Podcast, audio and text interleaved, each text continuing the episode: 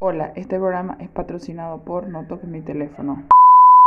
Hola, ¿cómo están todos el día de hoy? ¿Qué tal? ¿Qué tal? A mí no me gusta hablar así, pero bueno. Bienvenidos a su programa favorito, No Toques Mi Teléfono, podcast, podcast. Eh, ya saben, nuestras redes sociales, No Toques Mi Teléfono, podcast, en Instagram, en Facebook, en Twitch, en todos lados. No, en Twitch no. Bueno, esta historia se trata de unos amigos que se reunieron aprovechando las fiestas navideñas y empezaron con una mamadera de gallo hasta que uno salió jodido. Yo voy a decirle a esta historia, se va a llamar, eh, bueno, se va a llamar con su nombre original, El Diablo en el Espejo. Vamos a empezar. Unos amigos se reunieron aprovechando las fiestas navideñas para compartir una noche de alcohol y risas a la mitad de un descampado.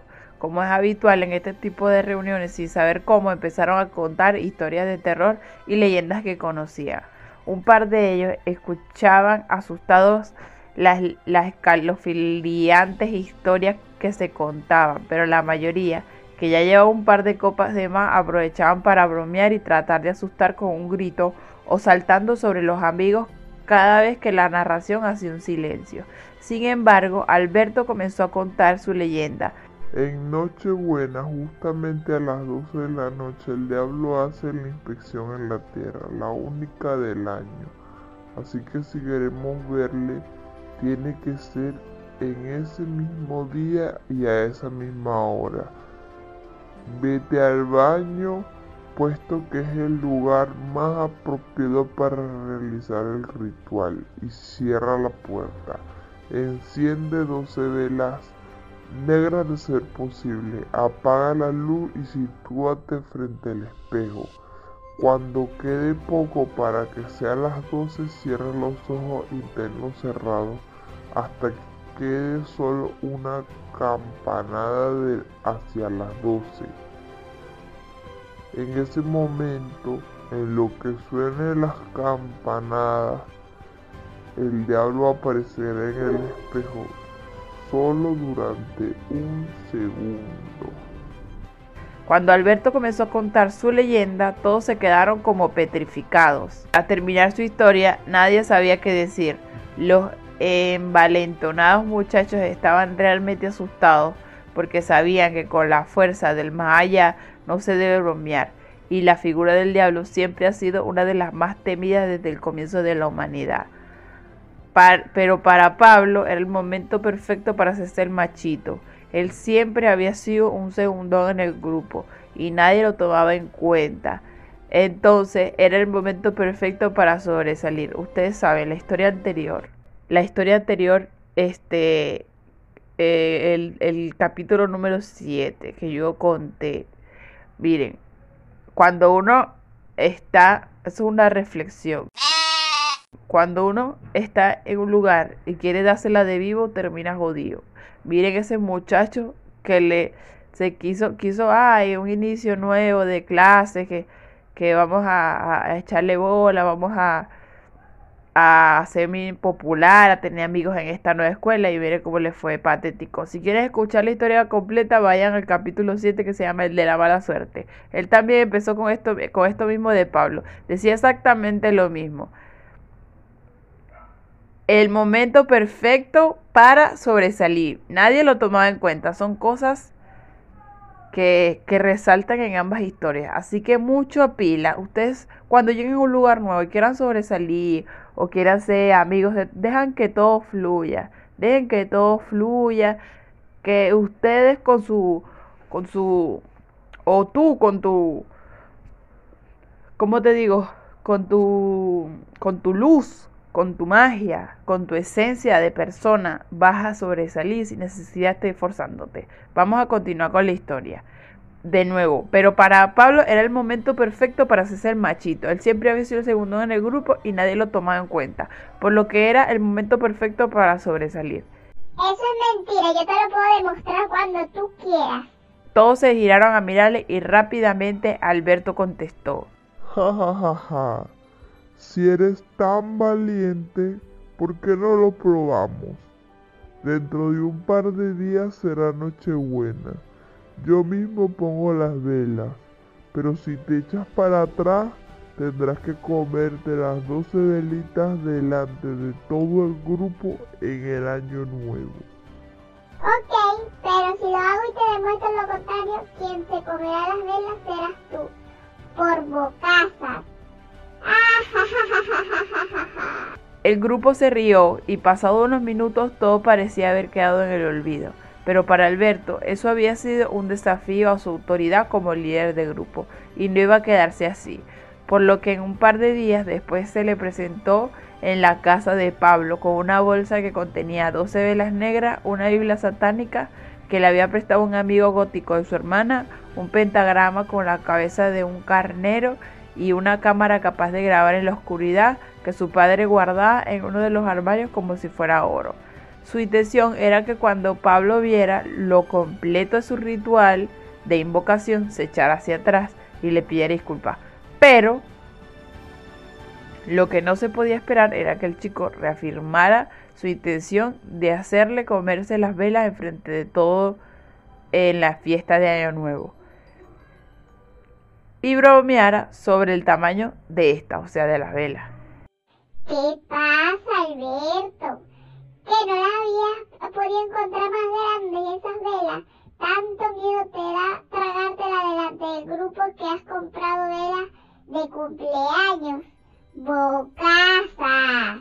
Tú tranquilo, Pablito, que cuando te caes del susto, al menos las llamas de las velas ocultarán el olor.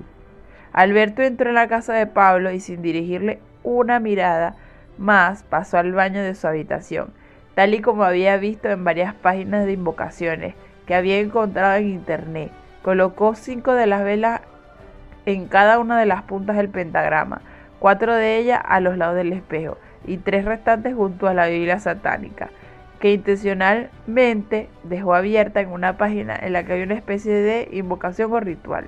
La escena del cuarto de baño, con el pentagrama iluminado únicamente por la luz y las velas, era digna de una película de terror. Y Pablo, a pesar de tener que hacerse el valiente, sintió como que se le encogía el estómago al pensar que tenía que entrar solo a realizar la invocación. Bueno, chaval, hasta aquí puedo estar yo en el baño. Por si te echas para atrás en el último momento y abres los ojos antes de tiempo, te he colocado una cámara de video. Mucha suerte. Espero que la historia no sea cierta porque de lo contrario no creo que lo cuentes. Pablo se encontraba dentro del baño con la luz apagada.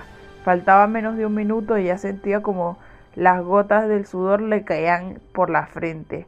Una cosa es hacerse el chulito delante de todo el mundo, pero otra era encontrarse en, un, escenario aterrador y disponerse a invocar a mis, al mismísimo diablo por una apuesta. Sin embargo, reunió toda su fuerza para no salir corriendo y cuando Alberto le avisó cerró los ojos. Pocos segundos después escuchó la primera campanada del reloj que tenían sus padres en el salón. El miedo que tenía y el silencio eran tales que cada campanada parecía sonar cada vez más lento. Al tener los ojos cerrados no percibió que con cada campanada se apagaba una vela, como si el diablo estuviese consumiendo cada una de ellas al ritmo necesario para que se apagaran simultáneamente con el sonido del reloj. Al sonar la campanada número 11, tal y como le había dicho Alberto, Pablo abrió los ojos. Alberto, al otro lado de la puerta, esperaba que Pablo se echara hacia atrás y saliera en cualquier momento. Pero, tras sonar la última campanada, todo quedó en silencio y llamó a su amigo, pero no obtuvo respuesta. Ya había transcurrido más de un minuto y Pablo no salía, así que decidió abrir la puerta. Al abrirla todo estaba a oscura y solo se escuchaba una respiración ahogada en el suelo. Un fuerte olor a azufre inundaba el hogar y Alberto sintió que algo iba mal. Encendió la luz del baño y se encontró al otro chico con la cara desencajada del miedo, mientras se llevaba fuertemente la mano al pecho. De puro terror había sufrido un ataque al corazón y lo único que alcanzaba a decir era Lo he visto, lo he visto. Al llegar al hospital, los médicos no salían de su asombro. El corazón parecía estar bien y perfectamente recuperado. No obstante, el chico se encontraba en una especie de shock y no hablaba con nadie, salvo para repetir una y otra vez que lo había visto. Días después salió del hospital perfectamente recuperado, o al menos físicamente, ya que nunca más volvió a ser el mismo. Se convirtió en una persona asustadiza y retraída que frecuentemente se quedaba pensativo y en silencio a mitad de una conversación. Alberto nunca se atrevió a ver lo que contenía la cinta y decidió retirarla. Ah, decidió tirarla a la basura junto a los objetos que se habían usado en la invocación. Quién sabe si algún día la encontrará alguien y se podrá presenciar lo que vio Pablo antes de que se apagara la última vela. Por su, por su parte, Pablo sabe que volverá a ver al diablo el día que muera, ya que éste vendrá a reclamar su alma en persona. Sape gato, bitch. Bueno, queridos compayes, espero que les haya gustado este podcast el día de hoy. Em, si les gustó, ya saben, vayan a seguirnos en nuestras redes sociales denle like, compártanlo con sus amigos si, si lo disfrutaron de verdad. Si no lo disfrutaron, igual compártanlo, sean felices y coman perdices. Hasta luego, hasta un próximo capítulo.